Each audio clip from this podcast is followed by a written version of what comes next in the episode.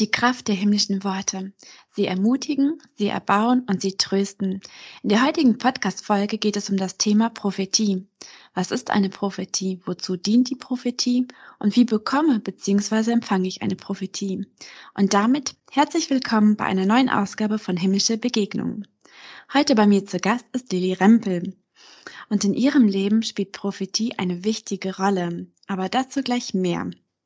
Ich habe Lilly als eine absolute Ermutigerin kennengelernt. Sie spricht Worte des Lebens aus und sie kann so ganz toll trösten und erbauen. Was ich auch an ihr so liebe, ist absolut, dass ihr Herz für Jesus schlägt. Und aber auch noch für Frauen in Not. Und deshalb hat sie auch das Bethel-Zentrum in Neuwied gegründet. Und wie es dazu gekommen ist, das hören wir am besten von ihr selber. Ja, Lilly, ich freue mich, dass du heute hier bei mir bist. Erzähl doch mal unseren Zuhörern und Zuhörerinnen, was sollten sie so über dich wissen? Ja, vielen Dank, Regina. Ja, was sollten sie über mich wissen? Eigentlich reicht es einfach nur zu wissen, dass ich Gott liebe, dass ich Jesus liebe und dass ich die Gemeinschaft des Geistes liebe. Das hört sich alles sehr hoch an, aber das ist eigentlich nur die Gottesbeziehung, die mich ausmacht.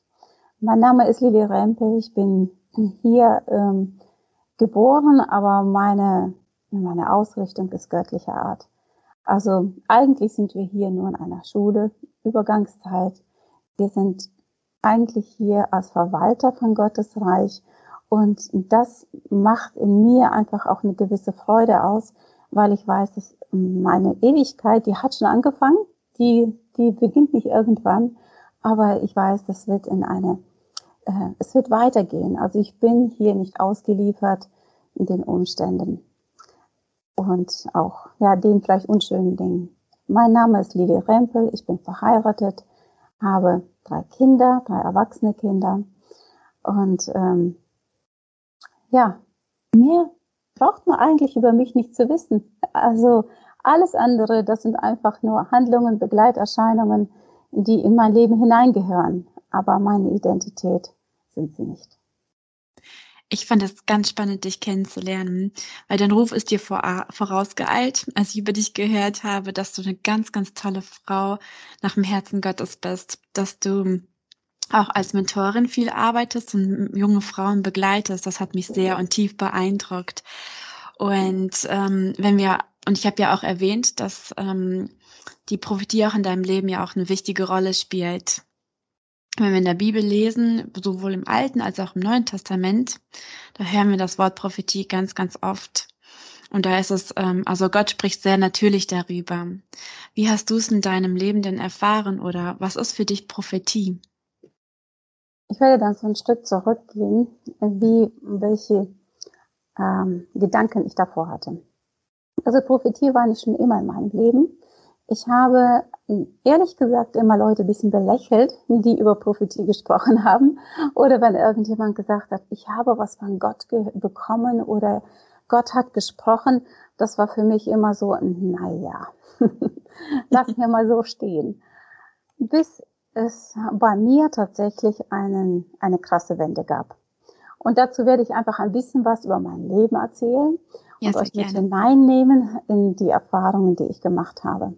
Also ich bin christlich erzogen, bin christlich geprägt aufgewachsen. Ich hatte eine tolle Kindheit, hatte ein gutes Zuhause und um euch einfach mal so einen Blick dafür zu geben, wie äh, ich erzogen worden bin, sagen wir mal so, ich habe nur zwei Märchen in meinem Leben gekannt. Aber ich kannte so gut wie alle biblischen Geschichten. Und äh, so, damit ihr einfach ein Gefühl dafür habt, ich war christlich geprägt und äh, total behütet. Und ähm, ich habe Jesus kennengelernt als kleines Kind, habe dann auch ähm, also mich auch entschieden, einfach auch ein, ein Christ zu sein, ein Kind Gottes zu sein. Das heißt, ich habe meine Sünden eingesehen, haben sie, habe sie Jesus genannt und ich wusste, dass er sie mir vergeben hat. Aber klar, in den Prozessen von Teenie-Zeit, Jugendzeit, da ähm, kommen natürlich auch verschiedene Herausforderungen auf einen zu. Und ähm, ich merkte nicht, wie ich immer mehr in ein religiöses Denken geschlittert bin. Ein religiöses Denken bedeutet im Prinzip, es äh, Gott recht machen zu wollen. Also ich wollte ja korrekt sein, denn ich war ja eigentlich ein guter Christ. Ich spreche das jetzt mal so provokativ aus, aber mhm. tief im Herzen sind jetzt so diese Gedanken da gewesen. Und so versuchte ich mein Leben so auszuleben und auszurichten, damit es einfach ähm, ein gutes Christsein ist. Ich habe meine Kinder so erzogen und ähm, habe auch selber mich überall eingebracht in der Gemeinde. Ich war ähm, sehr aktiv und ich wusste auch, wenn Jesus bald wiederkommt, dann bin ich dabei. Das war schon alles da. Aber ähm, dann passierte etwas in meinem Leben, womit ich nicht gerechnet habe. Ich hatte ziemlich starke Herausforderungen bei mir in der Familie. Und zwar ging es dann da auch um, speziell um eines meiner Kinder. Und als eines meiner Kinder so richtig auf, ich sag jetzt mal, es einfach mal so einzupacken, einfach auf krumme Wege geraten ist, beziehungsweise auf, auf uh, schwere Wege, das ist das Letzte, was ich für mein Kind wollte, machte es was mit mir. Denn ich habe gedacht, ich habe doch alles gemacht, Gott ich habe doch mein Kind genauso geprägt, wie ich es erlebt habe.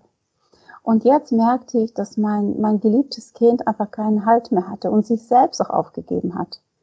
Und das äh, zerstört eine Mutter von innen heraus. Das ging dann so weit, dass ich selbst mich nicht mehr würdig sah, Mutter zu sein für mein Kind. Und das ging dann wirklich so weit, dass ich äh, selbst auch komplett meinen Wert abgerutscht bin.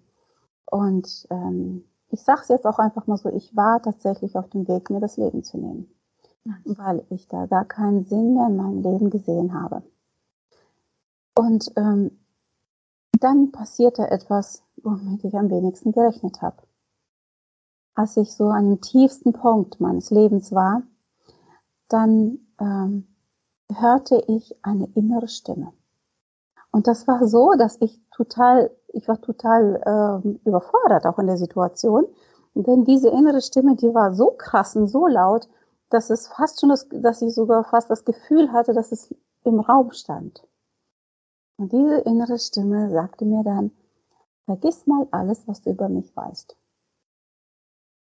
Jo, das. das hört sich sehr spannend an, Leline. Ja. Ich, wir hatten mal eine Podcast-Folge, da haben wir darüber gesprochen. Spricht Gott heute noch und wenn ja, wie? Und jetzt hast du es selber erlebt, wie Gott real zu dir gesprochen hat durch eine innere Stimme. Richtig, genau.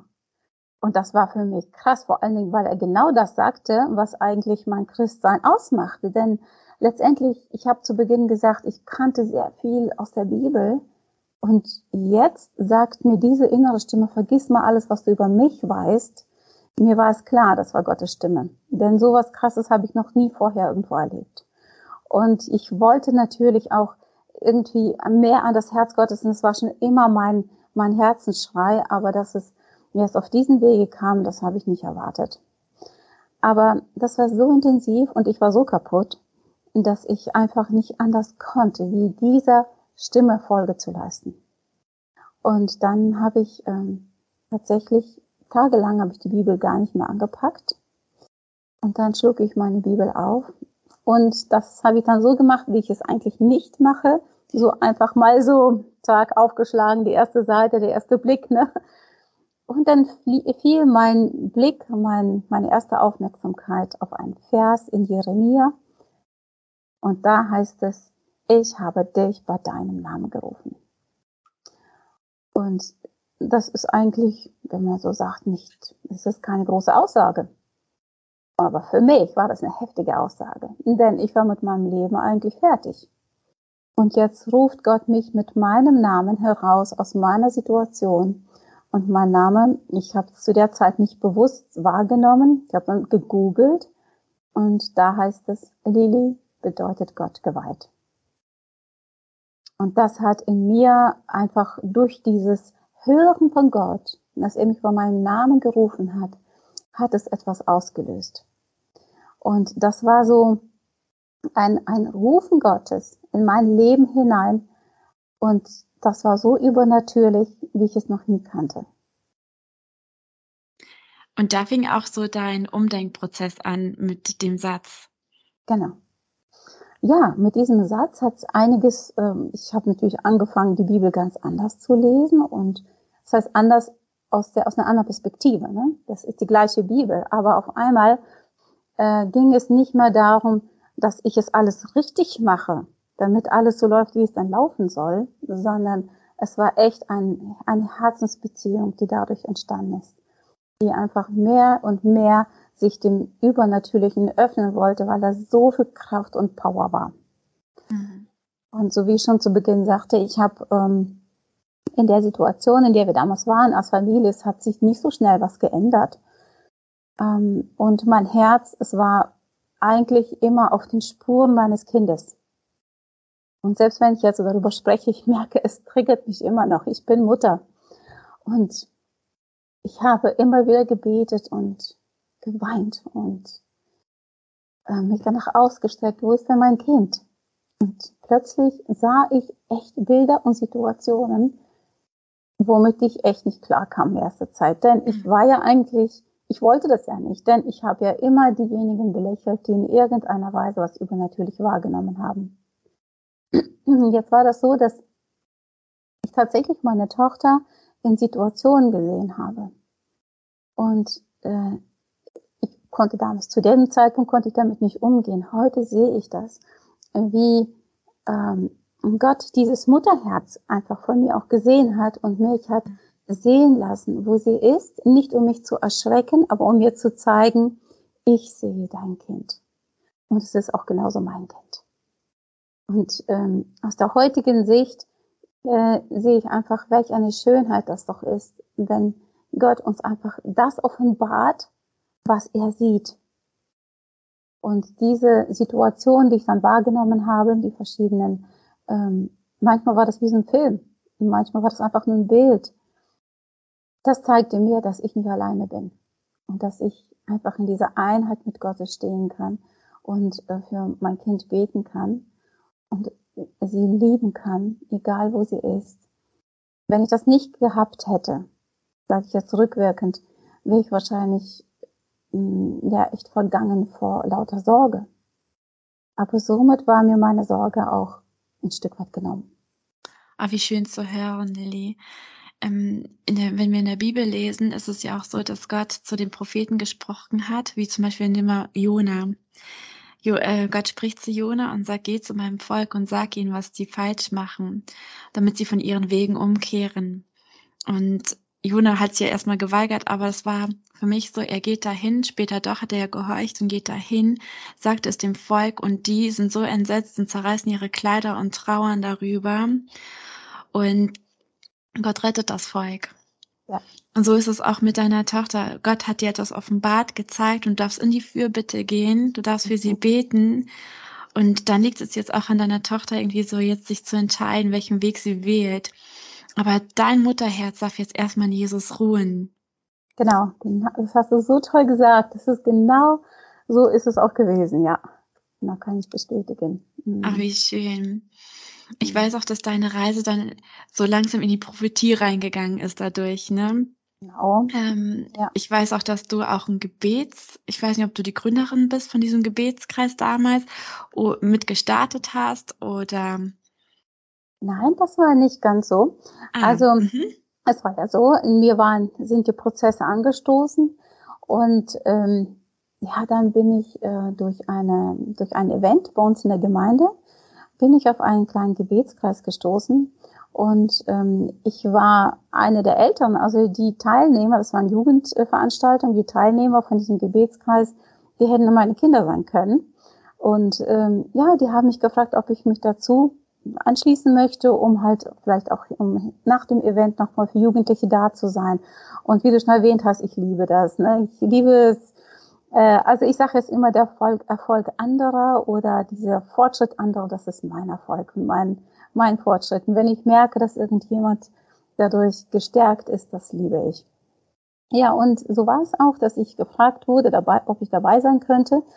Ich habe ja gesagt, war dabei, und dann in dieser Gebetsrunde, da waren dann ähm, zwei junge Frauen dabei, die haben gebetet, wie ich es noch nie kannte. Die haben so eine Zuversicht in ihrem Gebet gehabt, die haben so eine, äh, also ich sag jetzt mal, die ganze Ausrichtung, die war auf auf global, die war größer, die hatten auch den Blick für, für das ganze Event. Und ich war bislang immer gewohnt, so zu beten, lieber Gott, bitte pass auf meine Kinder auf, mach doch, dass mein Mann den Arbeitsplatz behält und mach doch und tu. Und so wie ich das schon eben angedeutet habe, also im Grunde genommen, ich, mich, meiner, mir, Gott segne diese vier. Und äh, ich habe das nicht gemerkt, dass ich da saß, in dieser Sutsche saß. Das ähm, ist mir erst aufgefallen, als ich diese Mädels hab beten, beten hören. Und ich war innerlich ein bisschen beschämt, denn ich war eine Generation weiter. Normalerweise ist es ja so, dass die Generation, die älter ist, das eigentlich vorlebt und hier war es genau umgekehrt. Und danach fragten die mich, ob ich dann Lust hätte, ähm, zu einem Gebetskreis dazu zu stoßen. Die haben sich damals dann zu Beginn dreimal die Woche getroffen. Und ich sag, sag so, boah, dreimal die Woche, habt ihr nichts zu tun. das war, ich war halt sehr leistungsorientiert und ähm, naja, dann war ich einmal dabei und dann wollte ich nicht mehr, nicht mehr fehlen. Und ja. in diesem Gebetskreis habe ich dich ja auch das erste Mal kennengelernt. Wirklich, war das da? Ich weiß ja. es gar nicht. Ach, ja. Kann sein. Ja, das ist möglich, ja. Mhm. Genau, diesen Gebetskreis habe nicht ich gegründet. Das haben äh, junge Frauen gegründet und ich bin dann dazugekommen und ich konnte an diesen jungen Leuten ähm, wirklich reifen und als ich sie habe beten hören über die Stadt Navid, ich habe sie beten hören über die Gemeinden, sie kannten sich verhältnismäßig gut aus, wie das, wie viel Korruption ist, äh, wo, welche Drogenprobleme wir in Navid und Umgebung haben. Ähm, die kannten das sich gut aus mit dem Thema Prostitution, wo prostituiert wird. Thema Abtreibung war ein ganz großes Thema. Und ich habe mich gewundert, woher wissen die das alles? Mhm. Und ähm, ja, man merkt, die sind einfach offen. Die sind offen für das, was um sie herum passiert und weg von den eigenen Problemen. Und dadurch haben sie einfach die Wahrnehmung für das ganz große Umfeld gehabt und haben sich da von, von Gott einfach inspirieren lassen, dafür zu beten und dort Veränderungen herbeizubeten und ähm, mit so einer, ich sag jetzt mal so, so eine Sicherheit auch. Mhm. Äh, denn es war für sie, sie sprachen immer von Autorität, aber um das jetzt, das Wort einfach klarer zu machen, für sie war das entweder so wird es auch so sein. Und das war das, was sie mit Autorität meinten. Jetzt nicht negativ Autorität ausgedrückt, sondern die Autorität über das Böse, was sich jetzt in der Welt entwickelt, einzunehmen und da einfach Gutes drüber auszubeten. Da so ein bisschen den Blick oder die Sicht aus Gottes Sicht zu sehen, ne? Genau. Mhm. Ja. Mhm. ja, das hast du so gesagt. Also diesen hast du gut gesagt. Also das ist so dieser äh, Gesamtblick, ne?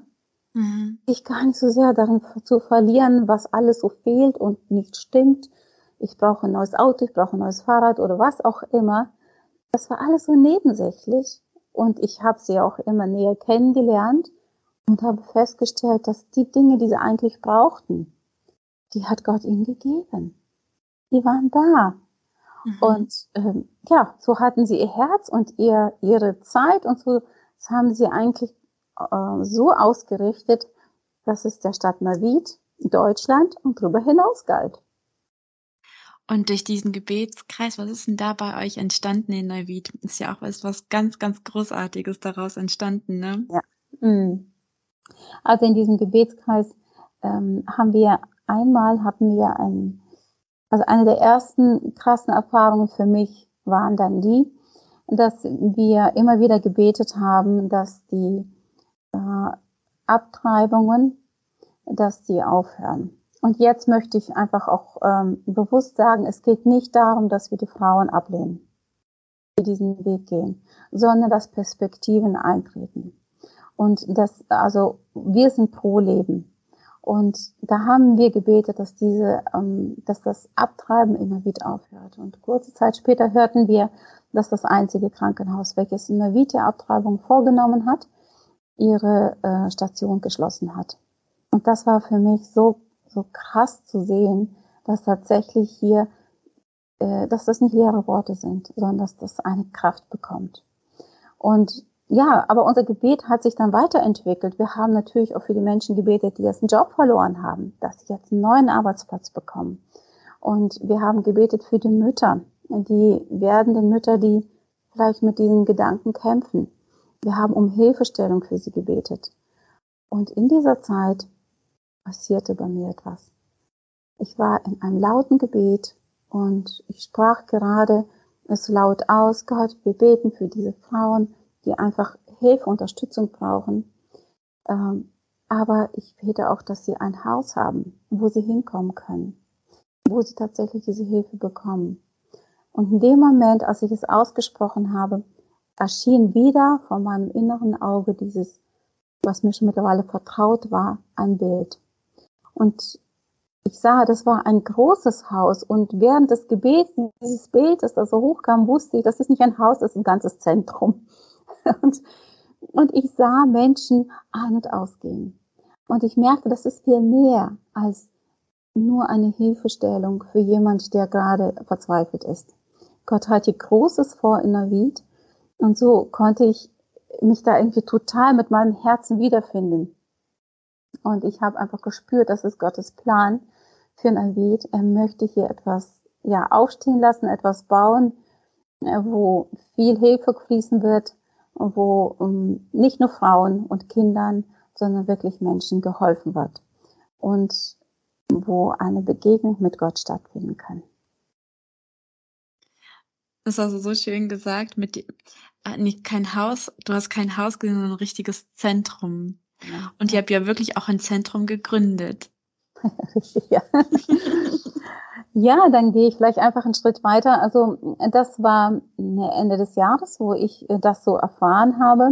Wir haben auch für Firmen gebetet, die jetzt kurz vor dem Ruin standen, die schon mehrfach Konkurs waren und so. Das, also die Wirtschaft lag uns auch am Herzen mhm. äh, der Stadt. Und da war eine eine Firma, die uns besonders auf dem Herzen lag, weil viele von unseren Freunden und auch mein Mann auch dort Mitarbeiter waren. Viele haben dort ihre Arbeitsplätze verloren, war schon mehrfach Insolvenz und so weiter. Und ähm, wir haben da in der Zeit gebetet für einen gottesfürchtigen Chef für diese Firma. Und ähm, ja, das haben wir einfach so stehen gelassen. Wir kannten auch noch Leute, die noch dort beschäftigt waren. So, dann passierte etwas. Und zwar ein paar Monate nachdem ich dieses Bild gesehen habe, war ich zu Hause und ich fragte direkt, ich war es mittlerweile gewohnt, Gott zu fragen und seinen Gedanken einfach zu folgen, seinem Herzen zu folgen und nach Antworten zu suchen. Und ich fragte ihn, äh, wo soll das denn gebaut werden? Und dann hörte ich in dem Moment Bethel. Für mich, das war wieder so ein Ding, was einen wirklich, ich war froh, dass ich im Sessel saß, sonst hätte es mich wahrscheinlich umgehauen. Und ich meine das auch wirklich so. Ne? Das war so intensiv. Und als ich das einfach gehört habe, ich musste weinen, weil es mich so ergriffen hatte, vor Rührung, weil hier etwas Großes passiert. In dem Moment wusste ich auch, dass es nicht ein Ort ist, wo es gebaut wird, sondern das ist der Name. Mhm. Und dann dachte ich über diesen Namen nach. Name Bethel bedeutet Haus Gottes. Und Bethel ist entstanden aus einer Begegnung mit Gott. Das war damals mit Jakob, als er auf der Flucht war und wo ihm Gott sehr, sehr fern schien. Und wo es um ihn herum echt bescheiden aussah. Und wo er nur Negatives um sich herum hatte. Angst hatte. Keine Menschenseele mehr um ihn herum war. Und dann bekommt er so eine Vision, die damals auf diesem Stein passierte und er nennt diesen Stein Bethel. Das Verrückte daran ist, als er dann irgendwann viele Jahre später mit seinem ganzen Hof und Hab, äh, Hab und Gut dran vorbeikommt, ist es schon eine Stadt geworden. Und also jetzt hatte ich diesen Namen vor mir und ich wusste, dass das echt was Großes ist. Ja, und jetzt war das so, dass wir wieder ein paar Monate später ähm, kam es zu einer, ich werde es ein bisschen abkürzen, zu einer ganz verrückten Begegnung mit gerade dieser Firma, diesem Firmenchef, für den wir gebetet haben. Ähm, er war schon zwei Jahre Besitzer dieser Firma, aber mh, man hat ihn nicht wahrgenommen, weil er nicht von hier war. Und ähm, dann hat er davon erfahren und hat uns eingeladen und dann waren wir mit dem kleinen Team und ein paar Leuten aus der Firma haben wir uns bei ihm Mediaraum getroffen und haben dann dort für die Firma für Navid gebetet. Und äh, seine Angehörigen, seine Schwiegermutter kam aus Oregon geflogen und seine Frau äh, kam dann auch hierher hin angereist, die kommen aus München. Und äh, wir hatten so eine tolle Zeit, so eine, Verbund, so eine Verbundenheit, obwohl man sie gar nicht kannte. Und ähm, ja, dann war das so, dass wir einfach eine tolle Gebetszeit hatten. Und dann ein paar Wochen später schrieb mich dann ähm, die Frau, also die äh, Frau vom Chef wieder an. Mittlerweile ist es meine Freundin äh, Jenny Spatz, genau, sie schrieb mich an und hat ähm, dann mich gefragt, ob wir dann irgendwie uns treffen könnten. Und wir haben uns dann getroffen, haben denen noch ein bisschen im Außengelände geholfen auf dieser, ähm, ja, auf dem Betriebsgelände. Und ja, in, dann nach dieser Woche, wo wir dann eben miteinander gearbeitet haben, hat sie oder in dieser Woche mich immer wieder gefragt, Lili, was, was bewegt euch hier? Und ich gesagt, du, was uns bewegt, ist einfach die Not in der Stadt. Und ich habe davon erzählt und was, wofür wir einstehen und dass unser Herzen verändert und dass wir auf einmal diese Menschen anfangen zu lieben, die uns vorher irgendwie egal waren. Und ähm, ja, dann irgendwann mal zum Ende hin hat sie mich gebeten, dass wir doch mal übers äh, Betriebsgelände gehen könnten und hat ähm, mich gefragt, ob wir dort im hinteren Teil des Betriebsgeländes miteinander beten könnten. Ja, ich habe mich gefreut. Ich liebte mittlerweile Gebet und ich war da äh, total glücklich, wenn ich jetzt solche, solche äh, Themen mit hineingenommen wurde, weil ich auch jetzt mittlerweile diese Sicherheit hatte, diese Autorität, ne, von der ich vorhin gesprochen habe. Und ähm, ja, als wir dann dort waren, da hat sie schon gemerkt, irgendwas stimmt nicht mich immer wieder gefragt, Lili, was ist los? Und wir biegen gerade so um die Ecke und ich sehe genau dieses Haus, was ich damals in diesem Moment gesehen habe, als ich für gerade die Frauen gebetet habe. Und oh, wow. äh, es, hat, es hat mich schier weggezogen. Also ich, ich konnte kaum reden. Und sie merkte, dass irgendwas nicht stimmt. Und dann hat sie mich mitgenommen in die Halle hinein. Also was, was geht hier vor? ich merke doch, hier geht was vor. Und für mich war das in dem Moment ein Kampf. Ich habe gedacht, Gott, jetzt ist genug. Ich wollte nichts wie weg. Ich wollte nichts mehr hören. Ich wollte nichts mehr sehen. Es war für mich zu groß, das Ganze. Denn das hier war eine Betriebshalle. Da wurden Schrauben hergestellt. Und jetzt sehe ich dieses Haus, welches Gott gezeigt hat, wo Menschen, ähm, ja, ich sag jetzt mal, neue Perspektiven bekommen was ein Haus Gottes wird für Menschen. Und das, ich, ich kam ein bisschen schäbig vor und auch ein bisschen dreist. Also es war so ein Mix von echt unangenehmen Gefühlen. Ich hielt es zurück, aber Jenny ist nicht locker.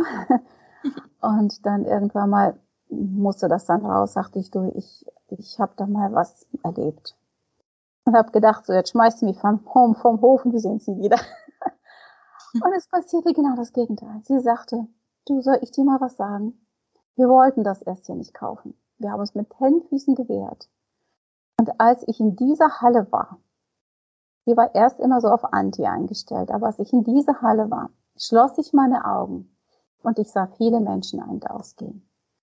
Und diese Menschen haben äh, Lobpreis gesungen. Diese Menschen waren so voller Freude, die waren begeistert, die waren so frei in ihrer Art.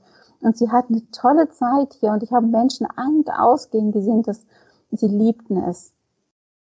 Und sagte, ich merke die ganze Zeit, hier hat Gott etwas Großes vor. Und das hat uns dazu bewegt, dass wir das Gelände kaufen.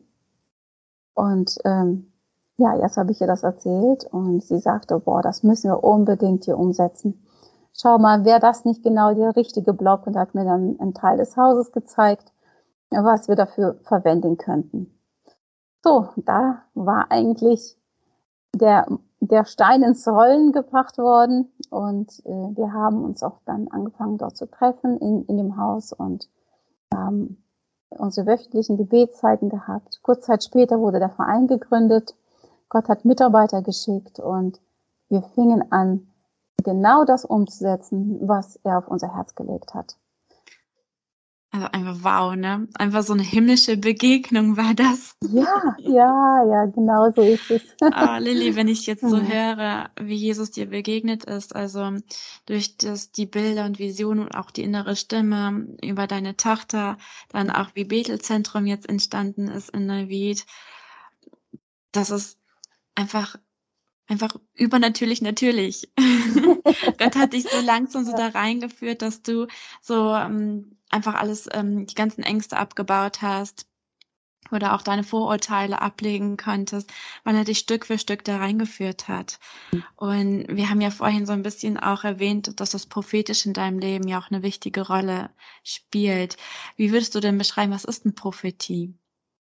Wie ich zu Beginn schon sagte, Prophetie kannst du nicht lernen oder kaufen oder aneignen, wenn du nicht, also ich spreche von der wahren Prophetie, ne? wenn du nicht mit dem Herzen Gottes eins wirst.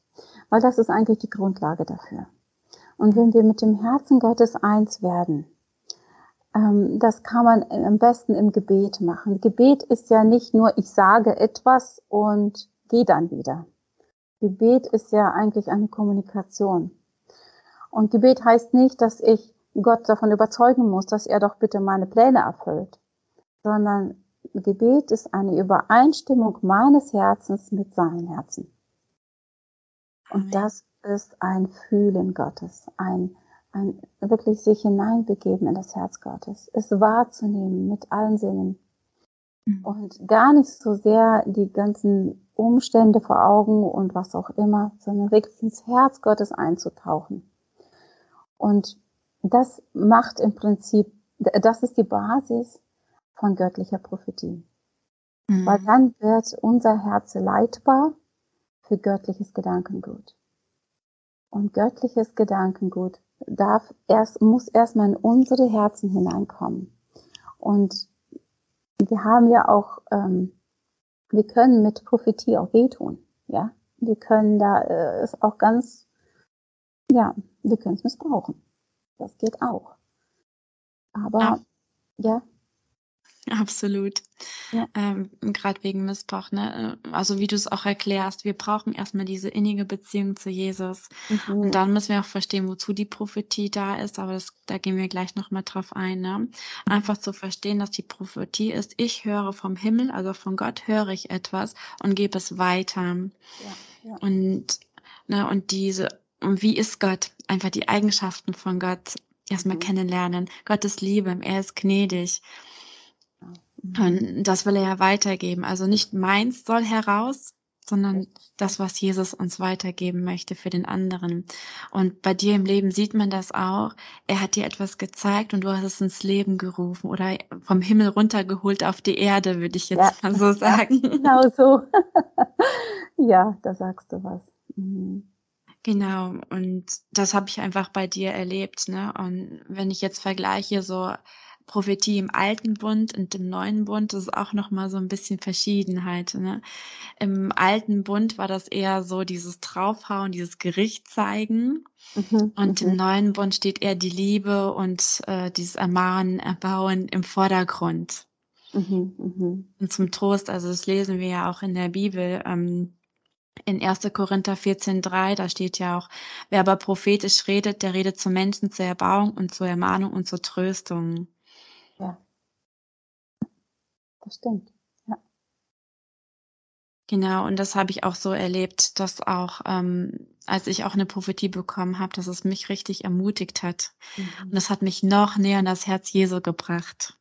Und das sehe ich auch in deinem Leben, das, was Jesus dir gezeigt hat, durch Bilder oder innere Stimme, du gehört hast, dass dich auch näher zu Jesus gezogen hat mhm. und etwas Neues bei dir entstanden ist. Ja, genau.